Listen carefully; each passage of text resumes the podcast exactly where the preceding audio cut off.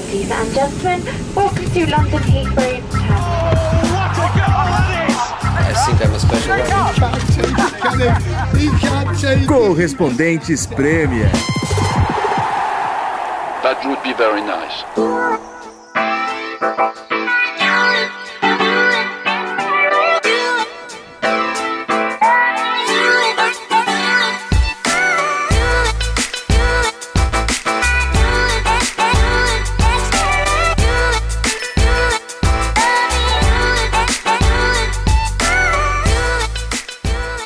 Fala galera, caros ouvintes do Correspondentes Premier, estamos aqui de volta para comemorar um momento muito especial. Duas vitórias do Arsenal em uma semana. Não, é, temos que, claro, é, começar falando do grande título do Liverpool. Parabéns para o Liverpool. Estou aqui direto de Wembley. Quem estiver acompanhando o IG TV pode notar. Ulisses Neto, Morumbi. Opa! Oh. Faltou só a gente produzir então- um, uma, um beijezinho falso de torcida, assim, né? De fundo. É, exato. Não, eu tô, eu tô me sentindo no falha de cobertura aqui com esse, com esse chroma aqui mal ajambrado. O meu cabelo alto aí esperando a volta dos barbeiros. Tô, tô a cara do Serginho da Pereira Nunes. Vou só dar opinião polêmica aqui. Que beleza. E ali Renato Senise e Nathalie com a plaquinha do Tottenham, um This is Anfield e um cachecol Sim, de Arsene Wenger. aqui pra quem tá vendo, tem, tem um cachecol do Wenger aqui, ó. Pra, pra provar Olha, que a gente é não... jornalista, não tem torcedor aqui não, aqui é jornalista. não deu pra ver, mostra mais, mostra, puxa mais perto de você. Aqui. Show de bola, esse cachecol tá Boa. tá bonito. Ó, a Nathalie tá até abraçando o, é. o, o tio Wenger. No ombrinho, no ombrinho. Tenho saudades do professor Wenger. E, pô, chegamos nesse título do Liverpool, finalmente, né? Também na nossa nosso episódio 150 aqui do Correspondente Premier. Olha uma aí. marca que vale comemorar também, né? Gravamos muito mais do que 150 episódios, considerando, é. né? Correspondentes na Rússia, o de casa, Premier League de casa também, tem bastante coisa, né? Mas o Especial Champions League. Todos os da Champions. Mas essa marca aqui no Correspondentes Premier é bonita, tem que ser celebrada. Bom, para celebrar, a gente já informa logo no começo, é o número 150 e o último. A gente acha que a gente já falou tudo que a gente podia Acabou. falar. Acabar com o título do Liverpool e parabéns. Acabou o clima entre então, Renato Senise e João, não dá mais. Até por isso que a gente já tá avacalhando aí com esse fundo do João. Do... com a torcida dele aí no Wembley, eu com a torcida de São Paulo no fundo. É isso, é um sinal do fim dos tempos, né? Que isso. E, eu não sei é. se vocês repararam que a minha camisa é meio verde. Aí ele fica cortando aqui, é, eu fico meio, é. meio, meio Ulisses. Desaparece. Parece a foto do De Volta pro Futuro que vai desaparecendo aos poucos, assim. É. Vou tirar essa camisa e vou ficar só com uma camiseta preta por baixo pra ver se fica melhor. Opa! Olha aí, momento sensualizando no podcast. Bom, pessoal, então, finalmente, né? Atual campeão europeu, campeão mundial e agora a gente pode falar campeão inglês, o Liverpool. 30 anos, um momento tão esperado para a torcida, né? Receberá o troféu só no último jogo da temporada, né? Como é de costume, Será contra né? o Chelsea. É, em, último jogo em casa, né? O último jogo em Anfield, que será contra o Chelsea. Já disseram que será uma cerimônia especial com distanciamento social. Uhum. Ao contrário do, do que a gente viu na comemoração no hotel do Liverpool após o jogo do Manchester City e Chelsea, né? Que foi. Os caras. Estavam é, numa bolha deles ali, né? Claro, só 30 pessoas, mas comemoraram pulando um em cima do outro, festejaram a noite inteira. É, eu vi no Twitter que você não gostou muito desse exemplo, não, Ulisses. É, eu achei. Nem falaram nada aqui na imprensa, né? Ficou um negócio meio assim, um ou outro só que reclamou, mas não deu uma repercussão mais forte, né? Eu achei assim, é, é o que você falou, é evidente que eles estavam numa bolha, eles estão numa bolha, evidente que não tem ninguém sendo mais testado que os jogadores de futebol é, na Inglaterra neste momento, né? Mas o país está numa situação ruim ainda. Leicester, por exemplo, a gente vai falar daqui a pouco, né, sobre o time que tá brigando aí para conseguir uma vaga histórica na Champions League de novo e tal. Mas Leicester tá com risco de continuar com a quarentena. Os pubs vão abrir agora no, no, os pubs, os restaurantes no dia 4 de julho na Inglaterra. E Leicester já tá de sobreaviso ali, dizendo: ó, talvez aqui vocês não consigam abrir porque a situação está ruim. E aí, quando os jogadores do Liverpool é, fazem aquelas comemoração, que é, porra, óbvio que é um momento histórico pro clube, que eles mais do que merecido e por aí vai. Só que manda o sinal errado, na minha opinião, essa é a minha opinião. Eu acho que manda o sinal errado para as pessoas. Tanto que a gente viu a celebração na porta do Anfield, a gente viu a celebração que teve no dia seguinte em Liverpool, o que mais vai acontecer na cidade e, e até no resto da Inglaterra mesmo, cara. Na mesma semana que o Liverpool teve essa, essa festinha, meu vizinho aqui de porta é, fez festa na casa dele. Meia-noite tinha gente chegando na casa do cara. Fez, fez, o outro fez jantar no jardim. Aí você fala, porra, né? A galera tá achando que passou, qual é, né? Então eu acho que é, é o simbolismo da história que para mim não foi legal, mas enfim, é, acho que eles deveriam, poderiam ter evitado. Eu, eu, eu, não quero defender de jeito nenhum a comemoração da torcida do Liverpool que você citou já, Ulisses, em duas noites seguidas lá na cidade. É, mas também vale botar em contexto que não é só a torcida do Liverpool fazendo isso na Inglaterra, como você falou. Hum. O país inteiro já meio que é. deu uma despirocada, né? A gente vê festas, raves nos parques, nas casas, é, as praias lotadas, é, as pessoas realmente perdendo um pouco a linha em vários setores e lugares do país e setores da sociedade, né? Mas é, essa festa realmente deixou um gosto ruim para algumas pessoas. O é, que, que você achou, Nathalie? Ah, é, eu achei péssimo. É, na verdade, eu fiquei muito. É, claro. É, é, meio complicado, né? Porque você vai falar, ah, poxa, mas os torcedores esperaram 30 anos e tudo. Gente, ok, esperamos 30 anos, mas a gente tá vivendo uma situação que a gente não vivia há quase um século, Exato. entendeu? Mais de um século. Né? A gripe espanhola foi um pouquinho antes. Mas, então, é, não, não, não, tinha que acontecer aquilo. Realmente não tinha que acontecer. Eu fiquei muito irritada. Aliás, o dia do, do, título do Liverpool foi Corona Fest, né? Porque foi o dia das praias lotadas. E aí, à noite, Isso. e a cidade de Liverpool vinha de dois dias seguidos sem nenhuma morte. E as pessoas estão agindo, estão tratando. E, e, a, a, volta dos pubs, assim, é entregar para Deus. Eu vou rezar e, e, é. e, esperar o menos pior, sabe? Porque as pessoas acham que acabou e, não acabou. Eu sei que o Renato também ficou, ficou muito irritado com isso, inclusive com as comemorações, né?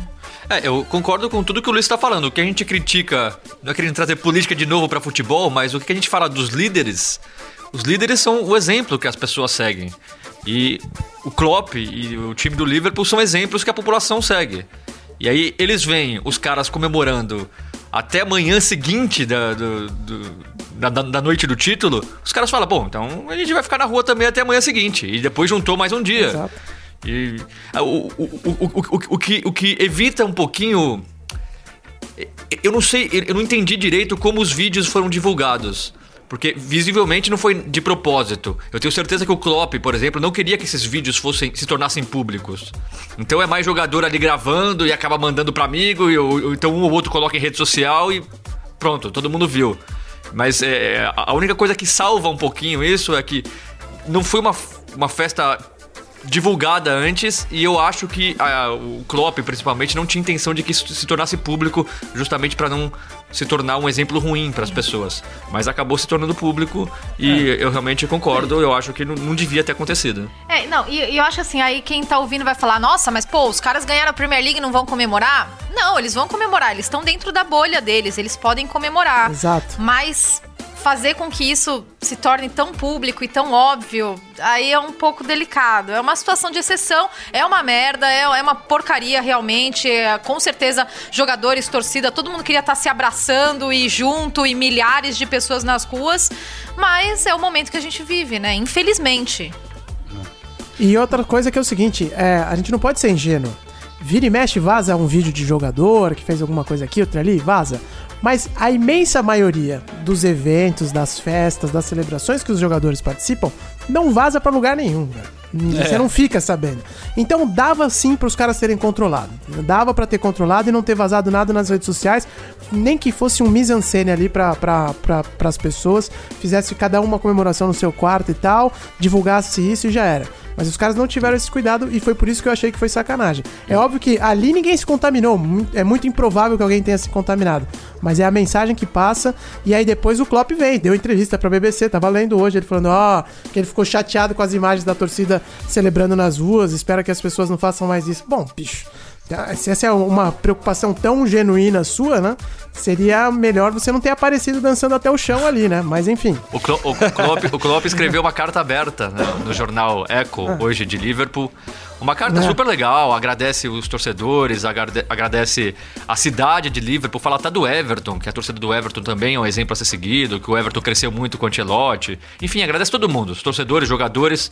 E aí agradece o Steven Gerrard, o, o Kenny Dalglish. E aí no final ele fala: a única coisa que me deixou triste foi ver as pessoas aglomeradas comemorando no centro da cidade de Liverpool. A gente vive um momento diferente. Tudo que a gente tá falando agora, o Klopp falou nessa carta, só que com alguns dias de atraso, né? As comemorações já acabaram, então nem adiantava muito esse, esse final da carta mais. Na, na verdade, foram poucos vídeos que, que, que ficaram repetindo os mesmos, É. né? Dois ali Sim, fora dos é, caras no é. churrasco, aí do- um lá dentro eles dançando, um do Klopp dançando, né? Mas é o que o Ulisses falou. Quando querem controlar, jogadores são especialistas em ter festa e controlar, né? Quantas você você escuta as histórias de bastidores de o cara que chega na festinha de jogador tem que deixar o celular guardado numa, né? Pra não ter nada de é, de depois sair imagem do cara com mulher ou bebendo, ou seja o que for que o cara tá fazendo, né? Então, realmente eu acho que, né? Mas assim, vamos levando para um outro lado, é, a gente já deu a cutucada agora nisso, e tal, mas pelo lado dos jogadores, se você pensar nesse momento que aconteceu dessa comemoração deles, foi um negócio bem diferente e especial para eles, né? Essa maneira deles se juntarem ali. Eu até vi uma entrevista do Andy Robertson falando que em outras comemorações, por exemplo, título na, europeu em Madrid, geralmente tem muita gente, né? Vem amigo, chega gente do clube, família tá no meio, então a comemoração é diferente. Eles passaram a noite, decidiram ficar juntos nesse hotel à noite, só os 30 ali da bolha. Então só os jogadores tendo essa, essa coisa muito íntima, né? Essa comemoração que eu imagino deve ter sido um negócio bem legal pra esse time. né? A gente tá criticando é o fato de vazar as imagens, né? É, exatamente. É, muita gente vai dizer que a gente tá sendo hipócrita. Eu entendo quem tem essa visão também. É, entendo quem acha que foi normal, porque os caras. Tem o lado que você fala, é. Os caras estavam co cobrando escanteio, subindo pra cabecear um, um dia antes. Então, então é óbvio, sim, tem esse contexto. Mas é a imagem que os caras estão propagando. E a gente não pode esquecer que tem até especialista do governo britânico que reconhece que o jogo Liverpool e Atlético de Madrid foi um erro ter ido adiante com o portão aberto e tal. É óbvio que é outra situação, outra situação completamente diferente, mas o que eu tô querendo dizer é que a marca do Liverpool já esteve envolvida em um momento crucial do combate ao coronavírus. Entendeu? E o, o Liverpool teve seu portão aberto com 55 mil torcedores, com 3 mil é, espanhóis, 3 mil pessoas que vieram da Espanha, num lugar que estava mais adiantado na pandemia e teve consequência para a região. Então, essas pessoas que estão se aglomerando lá na, na, na cidade de Liverpool hoje pode ter uma consequência muito ruim, que se se aglomeraram na comemoração. Por isso que o clube tinha que ter sido muito cuidadoso, no meu ponto de vista, entendeu?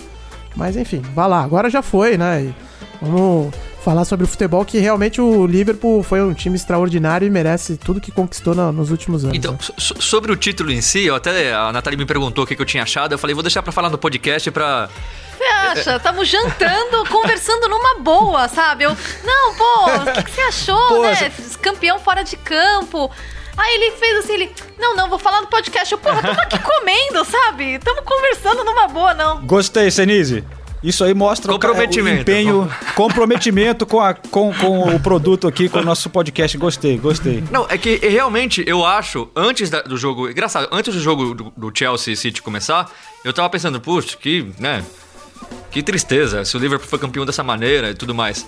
E aí, depois que acabou o jogo, e, e vendo o- a reação das pessoas em redes sociais, os torcedores do Liverpool, eu acabei achando que, com o cenário que a gente tem, talvez foi a melhor coisa, porque. Se o, se o Liverpool tivesse conquistado o título em campo, os torcedores iam pensar: poxa, eu ia estar nesse jogo aí contra o Crystal Palace, por exemplo. Poxa, que tristeza ver o Anfield vazio.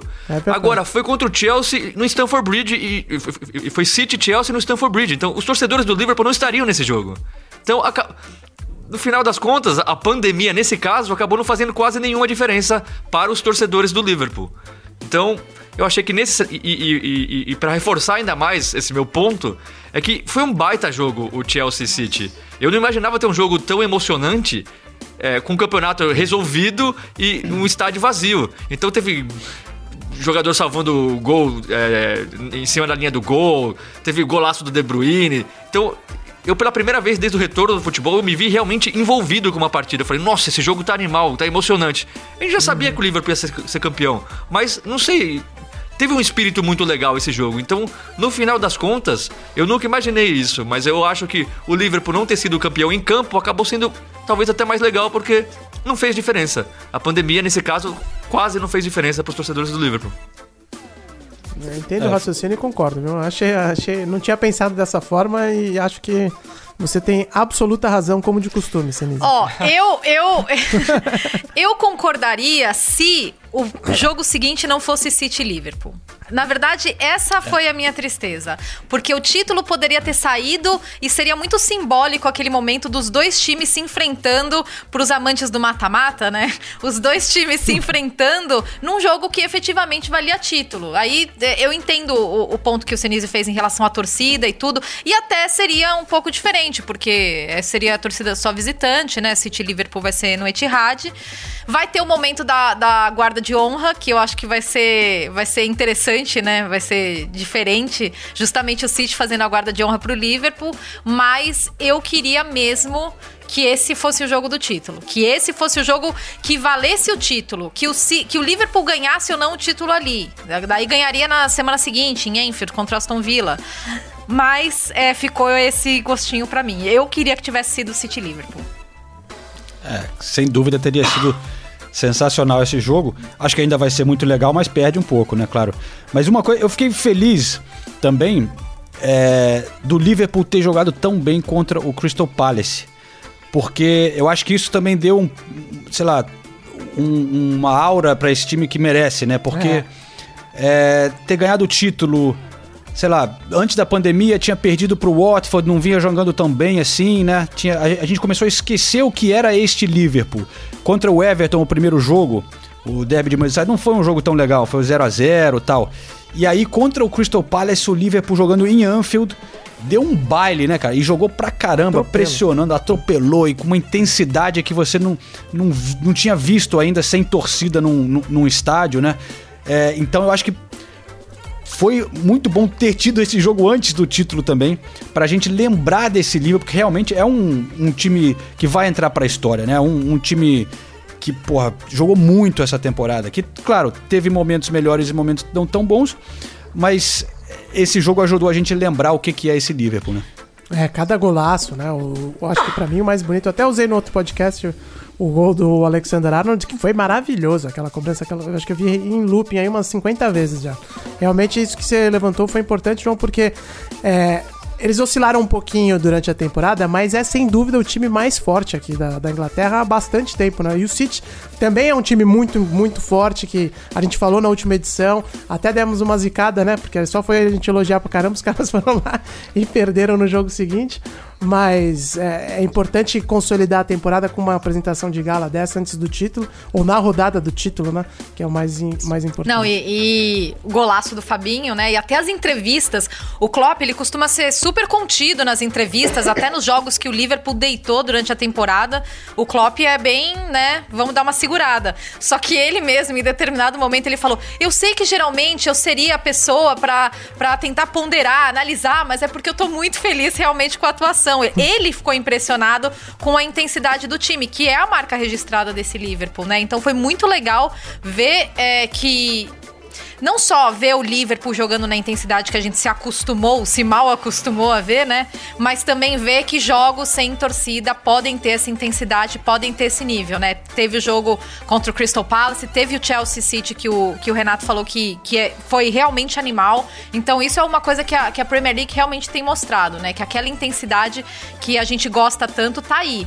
E o, e o jogo entre Liverpool e Palace, eu acho que teve tudo de bom que o Liverpool mostra. E, e o Palace Chelsea vinha de uma sequência de quatro vitórias seguidas. Não é que eles estavam batendo em cachorro morto, sabe? Eles realmente dominaram com toda a propriedade e fazendo o que eles fazem de melhor, né? Que é aquela pressão e o contra-ataque e golaços e os laterais jogando muito. Foi, foi muito legal o jogo, foi uma bela exibição do Liverpool mesmo. O- Outra coisa que o Klopp falou que me chamou a atenção, logo depois do jogo também, contra o Crystal Palace, ele falou: Antes dessa fase do campeonato começar, esses jogos com portões fechados, eu falei para os meus jogadores: a gente tem que produzir os melhores jogos do futebol da história com portões fechados. Ele falou: porque eu, eu não imagino e nem quero que a gente tenha muito mais jogos com portões fechados. Então, vamos provar que a gente pode jogar um jogo com portões fechados no mesmo nível de um jogo com torcida. E eu acho isso muito legal. A gente vê, é, o Klopp realmente ele é, ele é especialista em, em- em colocar objetivos pro grupo que nem sempre passam por fazer pontos ou por, ou ou por ganhar. Ele quer. Vamos provar que a gente pode ser intenso da mesma maneira dentro de, de, um, de, um, de um estádio sem torcida e eles conseguiram fazer isso. Ah, e o Klopp chorando, gente. que fofo. Eu adorei. Ele abandonou a entrevista, achei demais. Mas era só um parênteses, desculpa, João. Então, Não, deixa eu fazer outro parênteses rapidinho também, que a Nathalie falou do gol, do gol do Fabinho. E o, aqui na transmissão, na- o narrador virou na hora do gol e falou: Ah, esse é um gol que não, re- não vai receber a atenção que merece por estar por, por tá com o estádio portões fechados, né? Que é o tipo de gol que a, torcida vai à loucura, né? E aí ele fez esse apontamento e falei, puta, é verdade, né? Se o estádio tivesse lotado, essa iria abaixo agora a arquibancada, mas enfim. Ele fez um parecido contra o Manchester City, né, o Fabinho? É, Ele tem um chute bom ali de, de longe. Mas esse negócio da intensidade, né, que a gente tá falando que é uma marca do Liverpool, é- é- vale lembrar que é uma marca do Klopp, né, que ele trouxe para o Liverpool, né? É, então, cara, acho que ainda mais valoriza o, o trabalho dele, sem dúvida, o Klopp já entra para a história como um dos técnicos lendários do Liverpool, que teve tantos, né? Como o Kenny Dalglish, o Bob Paisley, o Bill Shankly. O Klopp já tá é, entre eles. Ele diz que não quer uma estátua, né? Começaram a falar, não, já merece uma estátua, porque os outros têm ali, É, né? o estátua. falou Kenny isso, Dalglish né? tem o, o Gerrard, né? O Kenny Dalglish tem uma arquibancada com o nome dele, os outros têm estátua ali. É, vocês acham que devia ter estátua do Klopp? Ah, eu acho que sim, mas não em vida, né? Em vida, eu sei que tem, tem homenagem em vida pra todos, como para muitos, como você falou, né? Ah, incluindo aí o Kenny Dalglish, o próprio Arsene Wenger tem estátua aqui também em Londres e tudo, mas acho que esse é um tipo de homenagem que a gente faz depois que a pessoa morreu, né? Não sei. Eu, eu- eu- eu- Ou pelo menos depois, É, eu né? não digo nem em vida, mas talvez só quando ele se aposentar. Porque no futebol de hoje, daqui, daqui três anos ele tá no, no Chelsea, ganhando título em cima do Liverpool. e aí vai ser estranho ter uma estátua do Klopp lá. Não, não, não que vai tirar a história dele no clube, não vai tirar nunca. Não vai, mas. Mas é, no futebol de hoje não dá, não dá para você fazer uma estátua dessa, desse tipo já. Eu acho muito prematuro isso. É, eu acho que não precisa morrer, porque, por exemplo, ali no Arsenal tem é, estátua de vários jogadores que estão vivos, né? Mas. é, Aposentados. Não estão É. jogando. Eu, eu, eu, Aposentados, eu é, mas acho, aí- por exemplo, que demorou pro Arsenal fazer uma estátua pro Wenger, de verdade. É. O Wenger Na- mas é- e, e- e tem um só um busto ali no. Não tem uma estátua à minha direito, né? É um, do Wenger? É. Ah, eu falei estátua, mas eu tava pensando em estátua mesmo, mas agora que vocês citaram não é estátua, é um busto, né? Do Wenger é, Tem é um um busto, busto ali, né? pequenininho que não tá nem na frente, não tá nem na Pequenininho, frente ali. Por É. exemplo, no, no estádio do no Emirates, no Emirates a gente tem uma estátua linda do Henry, outra linda do Bergkamp, é. uma legal, muito legal do Tony Adams também. Do Wenger não tem. É, não, não. Tira aquele canhão e bota o Wenger no lugar. Tipo, bem na entrada do estádio. Sentado pá. em cima do canhão. Não, põe na rotatória ali, naquela rotatória que tem no Sentado em cima Põe do na rotatória. Sentado no canhão. Dando- Não, com um laço assim. Ih, vambora! Ah, tem que ser na rotatória, na rotatória aí já vai legal. É, mas eu acho que. Bom, é, eu também acho que agora é cedo pra ter a estátua, mas eu acho que vale a gente falar um pouquinho sobre esse trabalho do Klopp, né, cara? O, o, o que ele fez em menos de cinco anos realmente revolucionou o clube, né? Mudou praticamente o time inteiro. Ele contratou praticamente todo mundo que tá aí, né? Desde Mané, Salah, só o Firmino que já tava lá, né? O, e o Henderson, eu acho, né? É, não, e, e, por causa do título do Liverpool, várias publicações aqui, jornais, sites, eles fizeram muitos perfis do Klopp, contando várias histórias de bastidores. E muito engraçado, né? Ele, ele é uma grande figura. Eu acho que essa questão dele ser unificador é muito é muito dele, né? Tiveram duas histórias que acho que ficaram muito muito claras, que alguns jogadores, na verdade, uma não é uma história, é uma menção, né? Alguns jogadores falam: "O Klopp, ele não, ele vai ser seu amigo, mas ele não vai ser seu melhor amigo". E eu acho que isso é realmente algo que descreve é, a relação do Klopp com os jogadores, porque quando você conversa com os jogadores e quando vocês pergun quando você pergunta para os jogadores até fora do ar, eles todos falam do quanto o Klopp é exigente. Não é a primeira coisa, é nossa, ele é muito legal. Nossa, que figura. Não, a primeira coisa que eles falam é, nossa, ele é super exigente, ele é um cara que exige muito da gente. Então aí você já vê, e até em entrevistas você vê jogadores falando, não, é. A gente não teria conseguido isso sem o Klopp, a gente comprou completamente a ideia do Klopp, então a gente vê o quanto o Klopp é uma figura, acima de tudo, respeitada. Ele tem o carisma, ele é irreverente, a gente sabe disso, ele também sabe se comunicar muito bem, isso fica muito a favor dele, mas dentro do grupo ele é respeitado. E ao mesmo tempo ele consegue criar um clima agradável. E na primeira temporada dele, que o Liverpool terminou em oitavo, que ele chegou em outubro, né? É, de, na época do Natal, eles perderam uma partida pro Watford, uma partida que ninguém estava esperando, jogaram mal, enfim. E logo no, e no dia seguinte, eles tinham uma festa de Natal agendada, né? Que é normal, todos os clubes fazem a festa de Natal. E daí eles imaginaram, não, pô, acabou, caiu a festa de Natal, né? Porque vira e mexe isso acontece. Os clubes começam a tropeçar em dezembro e eles derrubam a festa de Natal. O Klopp mandou, quando todo mundo desceu do ônibus, ele mandou uma mensagem para todos os jogadores, essa é uma história que eu li no The Athletic, falando é, perdemos juntos, é, tudo que fazemos, fazemos juntos. Perdemos juntos e comemoramos juntos também. Então amanhã quero todos na festa e ninguém vai embora antes da uma da manhã. E daí teve a festa e os jogadores ficaram. Então é, ele é muito bom em encontrar esse equilíbrio de ser um cara extremamente respeitado, que sabe exigir, que sabe brigar com os jogadores mesmo e também é, criar um, um, um, ambiente agradável dentro do, do clube. Então isso é, é uma linha muito tênue que muitos grandes treinadores não conseguem percorrer, né? Eu acho que esse é o, o, o grande ponto do Klopp, né? Que ele é um ótimo líder, né? O cara que sabe é, liderar. Até, me, até meio como um, um, Você tem que ser meio que um gerente de. Como se fosse o líder de uma empresa, ao mesmo tempo de lidar com as pessoas, né? Você tem. É, são muitos fatores que você tem que considerar. O cara.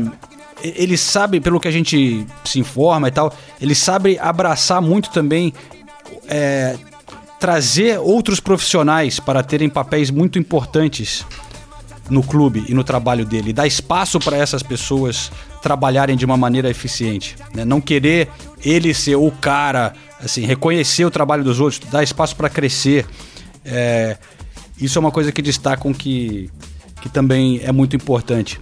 E essa história que você falou, Nathalie, de manter a festa, fez eu lembrar também agora na época que teve o Liverpool teve muitos jogos, Mundial de Clubes, é, era não parava de ter jogo e, e, bateu com a, a FA Cup, né? E quiseram ter os jogos da FA Cup na hora que era para ter aquela pausa dos jogadores, as férias. E alguns clubes reduziram as férias combinadas com os jogadores, que foi o primeiro ano que teve o tal a parada de inverno, o Winter Break.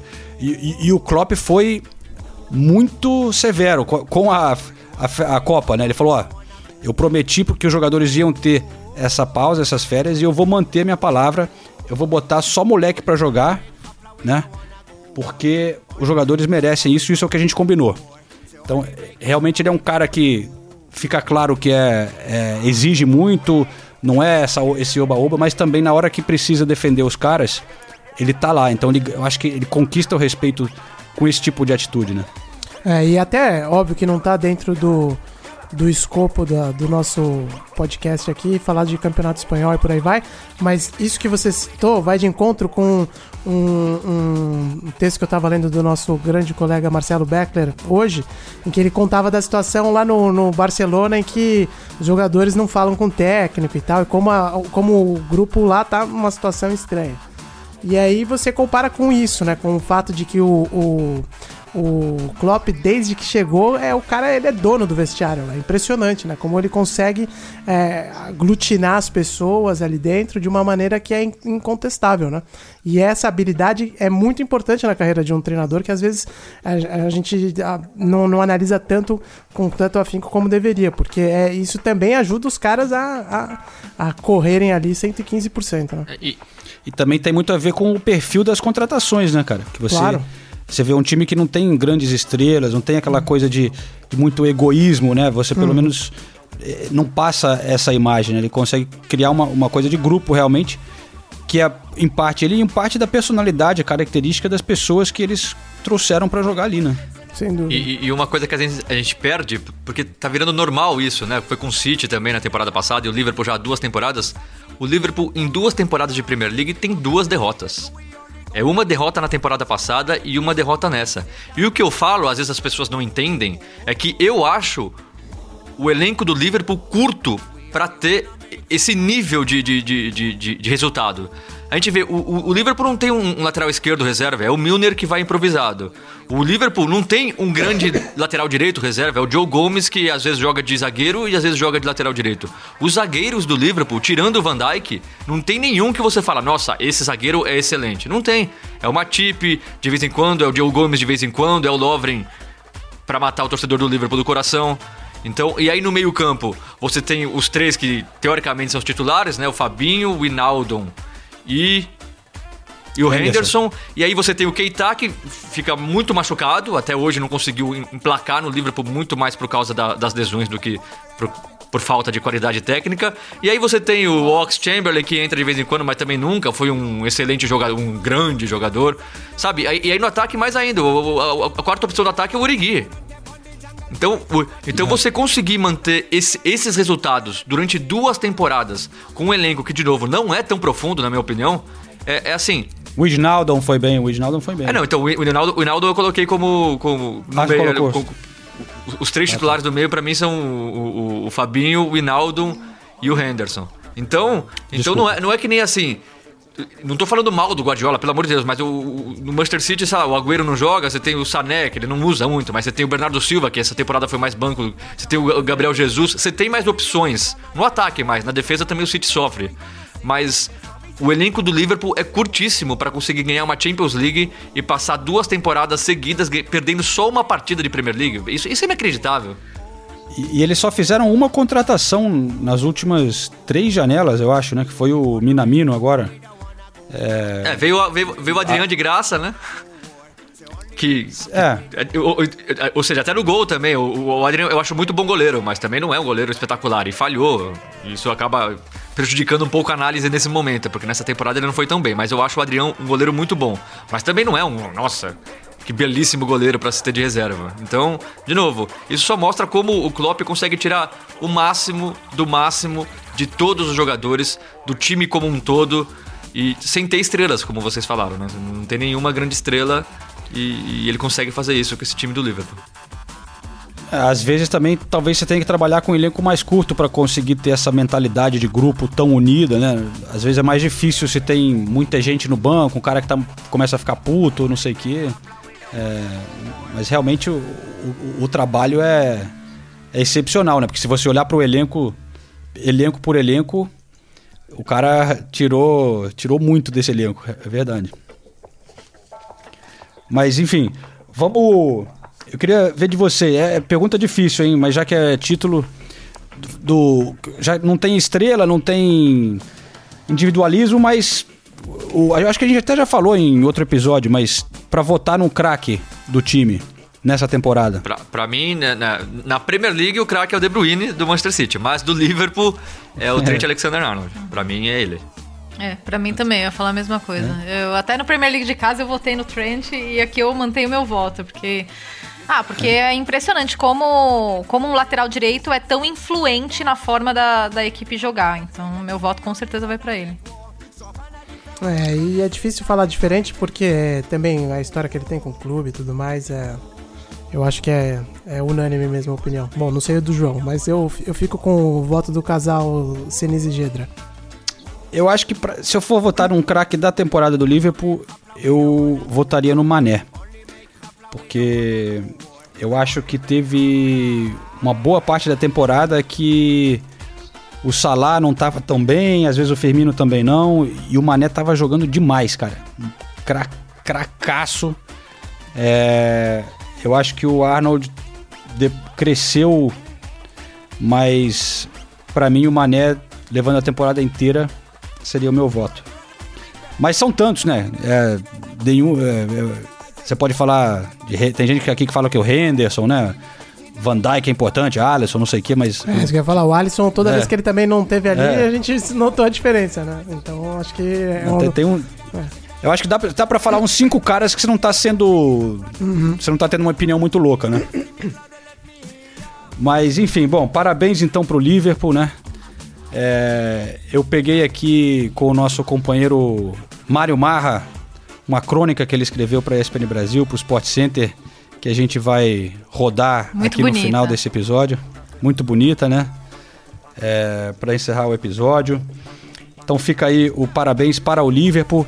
A gente podia dar uma passada rápida na, nos outros acontecimentos, né?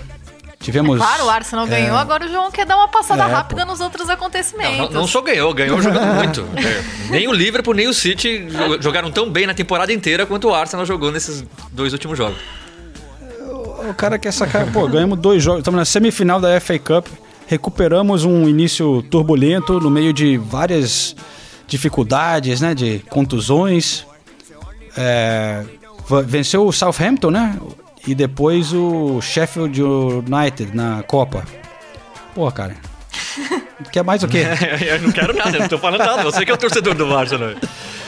Aí tem. O, problema é que tem Manchester City na semifinal da, da FA Cup em Wembley. Eu Aí- acredito. Vai, João. Aí eu tô esperando pra ver. Não posso dizer que eu tô muito otimista, mas. Eu- Sei lá. o, o detalhe do Arsenal é, é, foi uma semana de um monte de renovação, né? Davi Luiz fica por mais um ano, é, Dani Ceballos fica até o final da temporada. é, quem mais? Foi, o, o Pablo Mari foi contratado Mari. em definitivo. E teve mais um, que agora eu não. O Cedric. Cedric Soares. é. O Cedric Soares também, Isso. é. Mas, ah, mas assim, se fala muito do. Agora É, vai, hein? Mas você fala muito do Guendouzi, né? O Guendouzi que virou a grande, a grande polêmica agora. Sempre tem uma polêmica no Arsenal, né? Impressionante. Mesmo quando o time consegue uma semana com duas vitórias. E aí o Guendouzi... É, mas, mas já tem algum tempo que. Desde a chegada do Arteta, tem tido algumas situações. Não foi a primeira situação de ele ficar fora do time, de falarem de questão de indisciplina. É, ele parece ser um cara meio esquentadinho, né? Ele. Sei lá. Tem muita raça, eu- eu- eu- às vezes vai bem ali, eu- mas contra o Brighton, a gente já tinha falado na, na- no podcast da semana passada, né? Que ele pô, tava totalmente descontrolado. E, e aí o Arteta tirou ele do time no próximo jogo, que foi o Southampton. É, né? e enquanto o Sheffield nem, nem viajou. Aí o Arteta foi perguntado se tinha relação com a briga do Brighton, porque o, o que se relata é que ele, além de ter arrumado a briga com o Malpai, ter dado um meio como chave de braço lá, não sei, é, ele teria falado que para alguns jogadores do Brighton, é, vocês sabem quanto eu ganho, eu ganho muito mais que vocês, eu sou moleque. Então, isso parece que todo mundo ouviu isso e isso pegou muito mal. O Arteta teria. Isso, né? O Arteta teria dado uma bronca no, no Guendouzi depois. E aí se especula que o Guendouzi já pediu para sair do clube. Teve uma reunião com a diretoria pedindo para sair do clube. O clube não aceitou. E aí o Arteta foi perguntado sobre isso, ele falou que não, não tinha nada disso, não respondeu, mas também não falou porque que ele deixou o Guendouzi fora. E aí ele foi perguntado se o Guendouzi fica pra temporada que vem, o Arteta também deixou em aberto, falou que não ia responder isso no momento. Cara, mas assim, eu acho isso ruim e bom ao mesmo tempo, porque a gente vê um técnico novo chegando, o elenco já estava lá, e o cara tem que moldar o time que ele tem ali na- visão dele. E vai ter gente ali que não, não encaixa na maneira dele trabalhar. E pelo menos a gente vê um cara que está impondo a, a visão dele e impondo respeito, falando, ó, se você não vai fazer como a gente está combinando aqui, você vai ficar fora. E se então ele, pelo jeito, ele vai ter a personalidade de tirar esses caras que não estão dando certo e pronto, né? O clube que aí depois o Edu lá que tem que se virar de achar vender o cara, né? Eu tem que se o cara tá assim, tira mesmo, tem que ter, tem que tem que combinar com o estilo dele. Mas o mais importante pra mim é tirar o, o Ozil, né, cara? Tá com o maior salário lá, também não, nem, Não ficou no banco de novo, nem, né? Pô, nem joga também, tá lá só ganhando, pô, salário ridículo que quebrou o teto salarial do clube. É, isso aí é um problema sério, porque quem vai, quem vai querer comprar o Ozil agora, cara? Não, tem que anotar como prejuízo, se livrar e. Dá de e- presente, né? aquela coisa É. que você fica, você fica pagando metade do salário, dá lá pro Exato. Fenebate. né? E o Ozil foi estranho, né? Que quando o Arteta chegou, o Ozil era titular em todas as partidas. O Arteta falando que acreditava no Ozil, tudo. É, realmente o problema ali deve ser muito profundo, né? Porque eles jogaram juntos, o Ozil deu mal moral pro Arteta quando chegou, bem-vindo, não sei o quê. E daí agora não é nem relacionado. Ele, ele realmente deve estar muito fora de, de compasso do, do resto do time em termos de mentalidade, de vontade, de envolvimento, sabe? É, é meio impressionante. Comprometi- comprometimento. né? Comprometimento. Então, Parece que já- durante. Vai, desculpa, Luiz. Não, não, você ia falar, eu acho que a gente até discutiu aqui, existe aquela categoria de jogador de futebol que não gosta de futebol. E eu acho que o Ozil faz parte dessa categoria, entendeu? Tem muito, não tem muita gente que, é- o cara às vezes é médico e não gosta de medicina, que é contador e não gosta de contabilidade. Eu acho que tem isso com o futebol também. E tem alguns exemplos claros, tipo o Alexandre Pato no São Paulo, que por onde passou também vai monta- mostrando desinteresse. Fala, pô, mas esse cara joga pra caramba, o que aconteceu? Até a, a Nathalie falou da Atlético que saiu uma matéria sobre o Pato na Atlético essa semana. E aí, por causa disso, você fala, pô, mas o que aconteceu com esse cara? Esse cara joga muita bola. E o Ozil é a mesma coisa. E o cara ah, mostra em um período em que começa a jogar e você fala, porra, agora vai. E do nada desaparece de novo, some. É comprometimento mesmo, né? O cara, sei lá, às vezes ele não tem tesão de jogar bola, né? Dizem que pesou também é, nesse período de isolamento, lá no Arsenal, a atitude dos jogadores, até pelos encontros de Zoom e tal. Porque às vezes eles marcavam reuniões e aí parece que tinha um ou outro, que eu imagino que seja o, o Ozil um deles, um outro cara já que se acha meio estrelinha, os caras marcavam uma reunião pra falar dos protocolos, de como vai ser a volta, ou alguma coisa tática lá, e o cara não aparecia na reunião. Dava um migué. Ah, É. tá- Tava ocupado, pô. E nisso, e, ni- e nisso muita gente aqui é, se questiona sobre o Davi Luiz, principalmente depois das falhas, é, e também às vezes, né, recebe perguntas sobre isso, mas aí eu acho que o Davi Luiz ganha pontos, porque o Davi Luiz ele demonstra muito interesse, ele gosta muito do Arteta, ele ele ele estava empolgado em trabalhar com o Arteta e, e o Arsenal tem demonstrado nas últimas temporadas um problema de falta de liderança no, no vestiário. E a gente sabe que o, o Davi Luiz tem uma personalidade forte, é um jogador experiente. Então eu entendo que muitos torcedores estejam irritados com as falhas, é, mas é, eu acho que nesse sentido o Davi Luiz acaba ganhando pontos a- a- ao ponto de, né? Desculpa a redundância, o Arteta defendê-lo publicamente, né? Falar. é, e ele fala sobre essa questão do, do espírito e da liderança do Davi Luiz. Ele estava muito irritado, né, depois das falhas, mas é, renovou e, e defendeu o Davi na, na coletiva de novo, né? Ainda mais um clube que vai estar com poder limitado para contratar, a gente já falou disso. E aí tá chegando o, o Saliba, que é o francês, que dizem que tem muito potencial, mas tem 19 anos. Aí tem o Pablo Mari, que também é jovem, tá vindo do Brasil. Pô, se você pensar, além do Davi Luiz ajudar no estilo de jogo e tal, pô, ele é o cara perfeito para ajudar esses dois jovens zagueiros, né? Fala francês, fala português, é, então para ajudar esses dois numa transição aí da, da, da equipe, realmente nesse aspecto faz bastante sentido. Agora, eu vou... falando muito do Arsenal já. É. Eu queria falar do, do Chelsea. Não- o não Chelsea merece. do Ah, é, eu Lampard. também queria falar do Ó, a gente já tá falando do, do grande trabalho do, do Guardiola, do Klopp. Lógico que não tem comparação ainda, até porque não não é nenhuma temporada completa. Mas eu acho o trabalho do Lampard muito, mas muito bom no Chelsea. É, a quantidade. Por exemplo, a gente viu a- as mudanças no intervalo contra o Leicester, por exemplo, foram decisivas. E a gente vê o Barkley fazendo gol decisivo. O Barkley, que ninguém nem, nem lembra dele quando a gente fala do elenco do, do Chelsea. Mas você vê a quantidade de jogador que o Lampard soube trabalhar durante a temporada. E aí, quando você olha para as opções, você vê o Jorginho nem, nem entrou no jogo.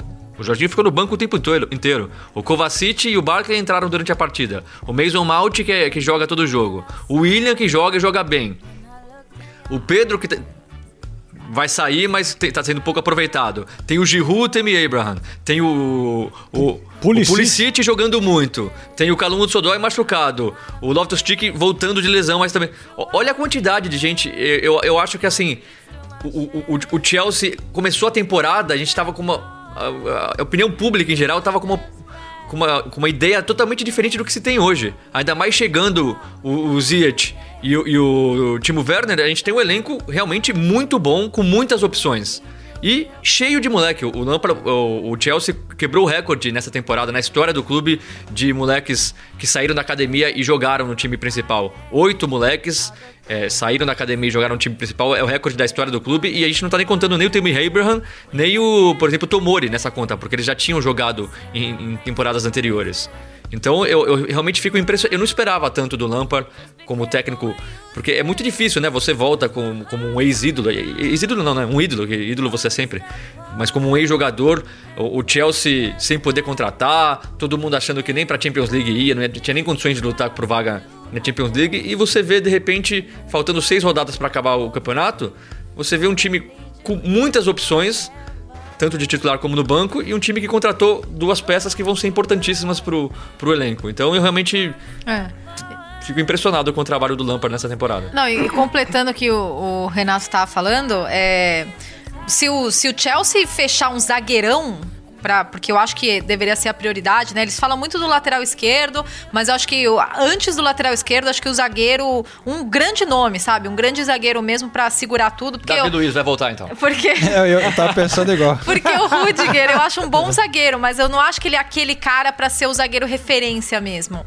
É, qualquer, qualquer grande zagueiro e o Rudiger, pra mim, já é uma grande zaga. E o Frank Lampard, é, ele. Ele mostrou desde o primeiro dia de trabalho, desde o primeiro jogo contra o United, que o time perdeu de 4 a 0 pro United lá em Old Trafford, e, e jogando bem, desde, essa, desde a estreia dele na Premier League, né, na verdade, que ele jogou a Supercopa antes, mas desde aquele dia ele mostrou que. Ah, não, a Supercopa foi depois. Mas enfim, é, desde aquele dia ele mostrou que ele tá disposto a tomar decisões corajosas. E em todos os momentos da temporada ele manteve isso. Nesse último jogo da FA Cup, ele fez isso. Ele fez três mudanças no intervalo. E ele tinha colocado um monte de moleque e falou: não, não tá dando certo, vou colocar os jogadores mais experientes. E ele fez isso durante toda a temporada. Então, realmente, a gente tem que tirar o chapéu pro que o Lampard tá fazendo. Novamente, a gente tem treinadores de altíssimo nível, a gente fala de Klopp e de Guardiola, é só a primeira temporada do Lampard, mas ele tá, aquela expressão em inglês, né, overachieving, é tipo, você tá superando expectativas, ele tá superando todas as expectativas, não só com, com o clube, mas, mas o trabalho dele como, como técnico de futebol. Muito bem posicionado pra classificar pra Champions Sim. na próxima temporada. Lutando pela terceira, Tam- outro- pela terceira Pela terceira colocação posição. aí. O Leicester tá vacilando, é, capaz do Chelsea É. passar em terceiro ainda. E, e é outro que agora tá na semifinal da FA Cup. Vai jogar contra o Manchester United. Então realmente tem que ser considerado uma boa É, temporada. e né? o United, pra mim. é, não sei se alguém quer acrescentar alguma coisa do Chelsea, mas aqui eu queria falar um negócio do United. né? Desde essa pausa, o United é a, é a coisa mais legal de, de se assistir. Desde um pouquinho antes da pausa e agora.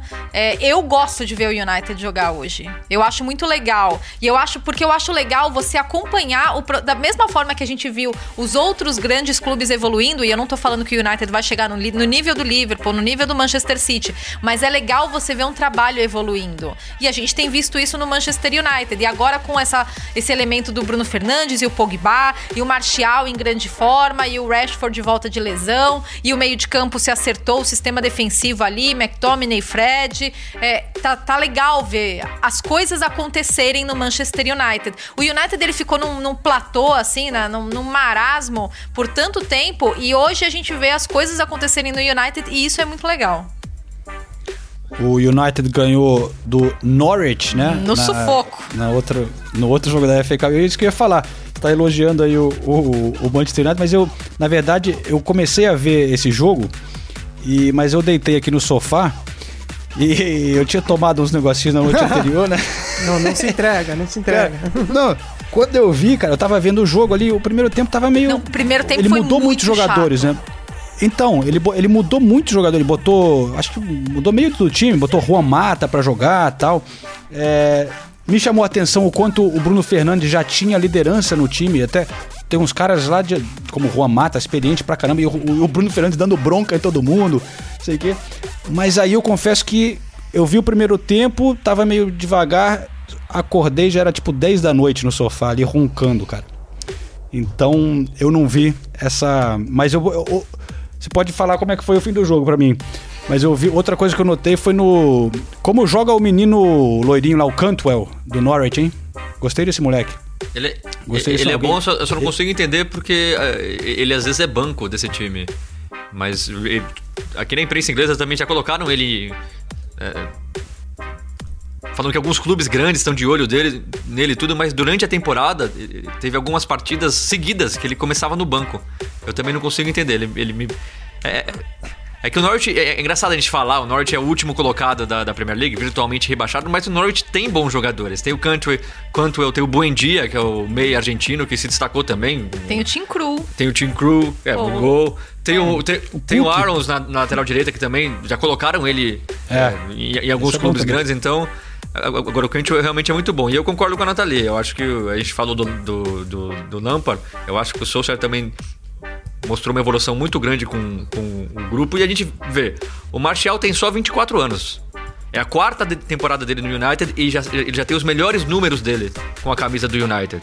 Então a gente não pode tirar esse mérito do, do, do Solskjaer.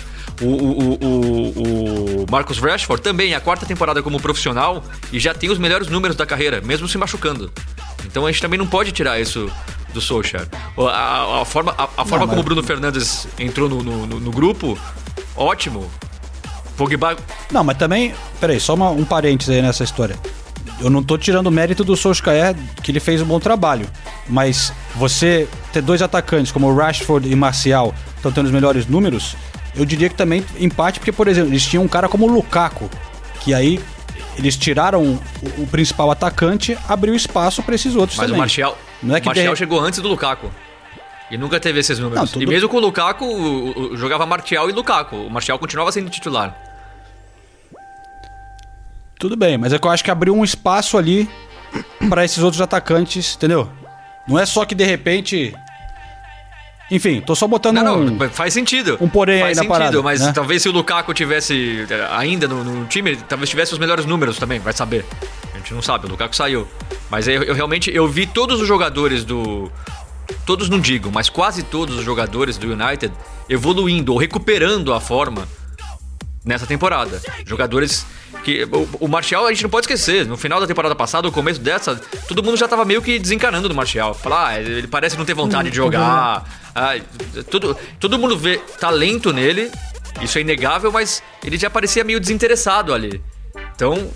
Tá recuperado o Martial. Quem sabe o Pogba também não seja recuperado nesse final da temporada. O que o Senise tá falando é: aguardem que o Jesse Linger vai voar. Não, isso aí, pera aí. Também não né? faz milagre, né? E eu, eu, eu tava falando da idade, é, é um time que, de novo, os principais jogadores: Martial, 24 anos, Rashford, 22, Bruno Fernandes, 25, Pogba, 27, Van Bissaka, 22. Então é um time que é pra 3, 4 anos. 5 anos, 6 anos, trazendo mais duas, dois ou três jogadores, é um time que tem condições de lutar contra o City Liverpool. É, isso é uma coisa que o Liverpool não tem, né? Assim, pelo, tem jovens que mostram que- do, ali da base que, né, com o Williams, aqui que falam bem e, e de vez em quando pin- pintam ali no time, mas no time titular é um time um pouco mais velho, né? Mais experiente. Os atacantes já tem tudo 28. É, o, o- o- o trio de o- ataque tem o- 28 anos, os três. o 28, Henderson tá com, né? Van Dijk também já tem o o Henderson tá com 30. né? Tem o vovozinho lá, o Milner, Van Dijk também não é moleque. Não, mas o, pô, o Milner é um dos caras que mais tem jogos na história da Premier League, né, cara? É. Ele atrás, eu acho que só do, do Barry, o Barry, não é? é. O Barry é não o primeiro e ele, É? ele é o segundo. Mesmo. E o Van Dijk tem 28. 28 anos. Aí, É, não- não- tá tudo Não velho é que lá. eles estão acabando, mas ele, é, Não, mas é o que eu tô dizendo. Assim, olhando pro, né, pro, pra, pra base do time atual. A gente fala do, do Chelsea, tem um time muito jovem. O, o Manchester United, né? O Li- mas até por isso também talvez o Liverpool seja campeão, né? Tá todo mundo no auge ali, jogando no, no, no pico, né? Esses outros times a gente vê como pro futuro é promissor, né? Mas tem que chegar junto nessa idade do Liverpool. Mas, mas o que quer dizer que o Liverpool também vai ter que passar por uma transição é, em breve, né? É, daqui uns dois, três anos. É o que o City já tá tentando fazer, né? O City já trouxe o Rodri pro lugar do Fernandinho. O Fernandinho já tá no grupo, lógico, mas ele já sabe que não pode contar com ele por provavelmente é a última temporada dele na próxima temporada. O, o Jesus, que é o substituto do Agüero, que também já tá com 32 anos. Se vai conseguir substituir o Agüero à altura, não sabemos, mas. Ele foi. Esse, esse é o tipo de trabalho que não acaba nunca, É. né? Se você for olhar até o Guardiola quando ele chegou, né? Foi o que ele começou a fazer, aí dá dois, três anos começa a fazer de novo. É que o time precisa ter cofre, né? E o Liverpool vai estar nessa situação. Então, realmente, tá- o trabalho vai ser menos, vai ser mais do, do Klopp saber montar as peças e tal, por exemplo, do que ter dificuldade financeira. Porque normalmente o que acontece com os times vencedores é que o, time também não tem tanta bala assim pra fazer uma reformulação de dois, três anos, né? Mas o, o Liverpool também foi muito mais certeiro né, com as contratações que fez. O, o Ci- quantos, quantos laterais o Manchester City comprou e ainda, ainda não tem nenhum que você fala, porra, né? É João Cancelo, é Mendy, é Zinchenko, é. Porra. Né? Tô, eu, Foi certeiro Walker, e, e teve uma Walker. pedrada entrando de uma vez também, que sempre ajuda. E- né? e- Que é tipo eu tô pra dizer que o melhor lateral é, é o Kolarov que o Guardiola mandou embora, mas é, não posso falar isso porque o Guardiola. Eu nem sei, ele tá na, tá na Roma. Tá na ainda, Roma, pela tá na Roma. Roma. Jogando muito. Foi todo mundo pra lá, né? Que- que- foi todo mundo lá pra Roma, pô. Tem uma inglesada. Tem o. Não, na Itália. O Smalling. Smalling, é. Aí foi o. Foi pra a Inter, né? Ashley Young. Ashley Young, o. O, o Vitor Moses e o Lukaku, né? e o Eriksen também, ah, é verdade. Aí, é aí, é. Os, os que já estavam gastados aqui na Premier League também, né? E- Mas enfim, pessoal. Pra encerrar, eu só queria dizer aí, que o Tottenham não perdeu nesse, nesse fim de semana, então mostra que também tá em evolução, tá em gran- grande fase. Grande melhor, fase. Explica melhor. aí. Quem conta que o Tottenham não jogou? Então, explica melhor essa, essa conclusão aí. Chegou, chegou. Pô, não perdeu. Não teve nenhuma falha na- defensiva nesse fim de semana do Tottenham. Não Então, sofreu Olha gol. Mourinho. não so- Pô, Mourinho tá indo bem, tá vendo? Sensacional. Parabéns, hein? Bom, companheiros, então é isso aí. É, já estamos chegando a uma hora de programa. É aquele momento que o Ulisses É. começa a tremer um pouquinho. É, A já gente- tô aqui, né? a gente, já, a gente né? já tá vendo torcedores do Morumbi saindo do estádio aí, ó. Então é. é- É, é, exato. Não, eu só queria falar também do Dani Ings. Ah, é verdade. Mas... Dani Ings, um gol só atrás do Vard. 18 gols tem o Dani Ings, o Vard tem 19, 27 anos, ninguém dava nada pro Dani Ings. Temporada, temporada inteira marcando gol, marcando. Agora, imagina, Dani Ings, chuteira de ouro da Premier League. Todo mundo falando de Harry Kane, Salah, Mané, Vard, Agüero. Saiu, e saiu, saiu do Liverpool, hein? Saiu do Liverpool. Olha, Também. é irônico, o, né? Coitado, mais machucou do que. Do que... O, o Danny Ings machucou no primeiro treino no Liverpool. Ele foi contratado, no primeiro treino ele machucou o joelho e voltou só no último jogo da temporada. Então a primeira temporada dele no Liverpool foi assim. E aí depois também voltava e machucava, voltava e machucava e. Coitado, nunca conseguiu se firmar no Liverpool. E ele nasceu em Southampton. Na verdade, uma cidadezinha do lado de Southampton. Mas ele sempre torceu pro Southampton, foi o time dele de infância. Ele falava que sonhava em jogar no Southampton. Talvez isso ajudou também ele a viver essa boa fase. Eu, eu tô torcendo pro Wings. Eu quero que ele seja o, o artilheiro da Premier League. Tá é, eu, eu quero colocar ele no meu fantasy aí, pra falar a verdade, que eu, eu tô ressuscitando aqui o, o fantasy. Eu larguei. É, na, estão ainda, próxima, né? Larguei. na próxima é bom a gente dar uma Agora- atualizada aí, né? Porque se vocês largaram, tem muito ouvinte nosso que continua ali firme e forte, né? Continua, continua. A gente prometeu até prêmio pro vencedor, não pode, não pode, a gente tem que cumprir Qual a é o promessa. prêmio mesmo? O prêmio é, É, uma boa. viagem do Brasil até ali Eu pra ia assistir falar, um jogo. uma viagem para. Londres. Com Business tudo class, pago. entendeu? Com tudo pago. Não, eu não lembro. Direito eu, eu vou ter que tentar lembrar. Os ouvintes podem cobrar, mas eu não lembro se era uma revista ou um cachecol. Acho que era um cachecol, hein? Que da Poxa, igual. esses cachecóis que você jogou fora, João. Putz, é, tá vendo? Bom, fazer o quê? Então é isso aí, pessoal. Vamos encerrar o episódio 150 do Correspondente Premier. São mais de 200 na nossa rodada história aqui na Inglaterra. Agradecemos a vocês acompanharem mais uma vez. E então eu deixo vocês se despedirem aí e aí a gente encerra com a crônica do Mário Marra que ele fez para esse título do Liverpool. Botei uma crônica minha também velha lá no meu Instagram que eu deixo como recomendação sobre a cidade e tal. Mas vamos dar moral pro Marra que viveu esse momento como torcedor do Liverpool, né? Então ele, ele merece essa, essa homenagem grande Mário Marra. Valeu, Ulisses, Nathalie, Senise, beleza aí? Valeu, gente. Valeu, gente. Beijo. Obrigado, pessoal. Valeu.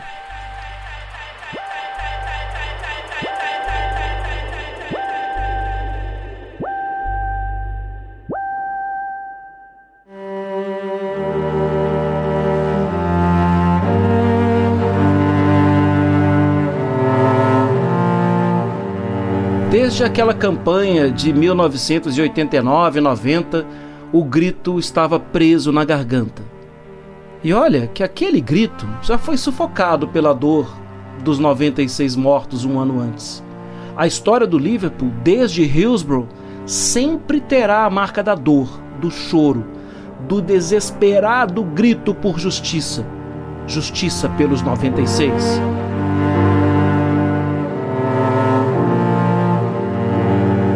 Trinta anos de busca, de muitos erros, de desencontros, de caminhos bem distantes do ideal. E vieram McManaman, Owen, Robbie Fowler, Redknapp, Carragher e muitos outros. Todos observados de perto ou de longe por King Kenny Dalglish. Veio também ele, Stephen George Gerrard. Todos eles tentaram, todos eles sofreram. Gerra sofreu mais. Durante algum tempo, o time era ele e mais 10. E ele sofreu, mas também foi feliz. Venceu muitos jogos, jogou muita bola, marcou, defendeu, cabeceou, fez gol. A vontade de vencer era gigante. Por ele, pela história vencedora que ele tanto conhecia. A Premier League esteve muito perto. Mas o título escorregou das mãos do Capitão Fantástico.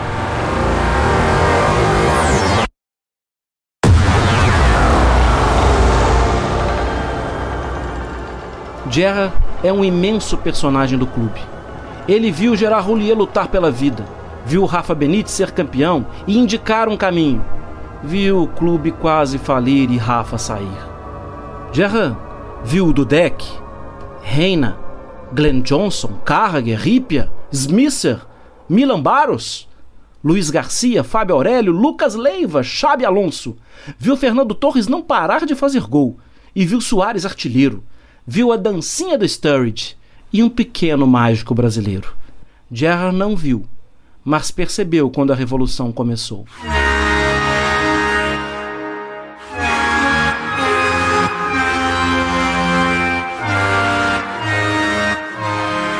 E chegou em forma de Normal One, com abusadas guitarras de um pesado heavy metal. Klopp sabe o tamanho do clube e o torcedor tem orgulho de ser treinador, de sorriso largo e abraço largo. Um abraço do tamanho de um gol do Salah. 30 anos. O Liverpool aprendeu que é possível atravessar uma tempestade de cabeça erguida, sem medo do escuro. No final da tempestade, um céu dourado te espera.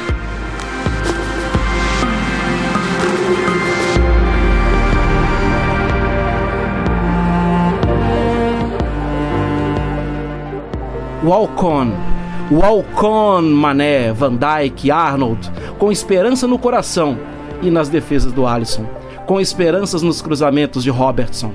Parabéns, Fabinho. Obrigado, Fabinho. Parabéns, Firmino. E que toque do Firmino. Wijnaldum, Ox, Gomes, Lalana, Matip e todo o trabalho muito duro de Milner e do capitão Jordan Henderson. Talvez um desavisado pense que o Anfield está e ficará um tempo vazio. Mas quem é Liverpool nunca estará sozinho.